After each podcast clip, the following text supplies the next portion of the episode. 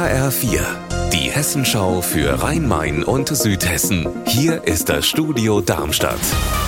Mit Mike Markloff. Hallo. Es wird wieder gestreikt an der Rastanlage Gräfenhausen West an der A5. Seit Dienstag stehen wieder osteuropäische Lkw-Fahrer hier. Einige Fahrer haben zwar mittlerweile ihren ausstehenden Lohn bekommen, aber längst noch nicht alle. HR-Reporter Raphael Stübig ist für uns heute Vormittag wieder hingefahren. Wie ist da aktuell die Situation?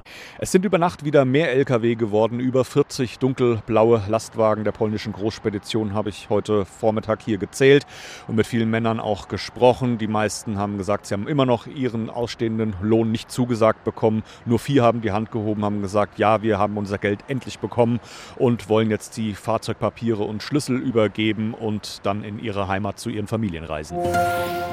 Über Jahre hat er Beschäftigte der evangelischen Kirche und Kommunalpolitiker, zum Beispiel den ehemaligen Darmstädter Oberbürgermeister Jochen Patsch, bedroht, beleidigt und belästigt.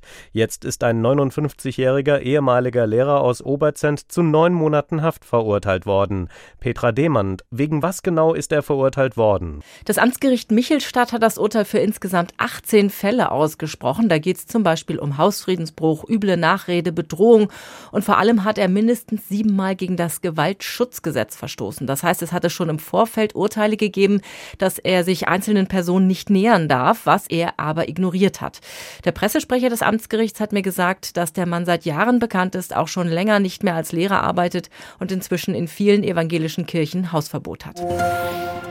Das Rathaus in Raunheim ist am Morgen von Polizisten durchsucht worden. Das hat die Staatsanwaltschaft in Darmstadt dem HR bestätigt. Mein Kollege Volker Siefert hat die Einzelheiten. Es geht um mehrere Mitarbeiter, die am Ferienhaus des verstorbenen Raunheimer SPD-Bürgermeisters Jühe mitgearbeitet haben sollen.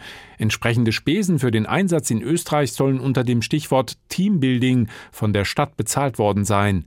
Die Staatsanwaltschaft ermittelt, ob dadurch Geld der Stadt Raunheim veruntreut wurde. Sie ermittelt ebenfalls noch wegen umstrittener Provisionszahlungen, die ein leitender Mitarbeiter der Stadt für den Verkauf von Grundstücken bekommen haben soll. Unser Wetter in Rhein-Main und Südhessen. Heute gibt es viele Wolken, gelegentlich auch Schauer, nur manchmal scheint die Sonne bei Werten um aktuell 18 Grad in Wiesbaden-Nauroth. Ihr Wetter und alles, was bei Ihnen passiert, zuverlässig in der Hessenschau für Ihre Region und auf hessenschau.de.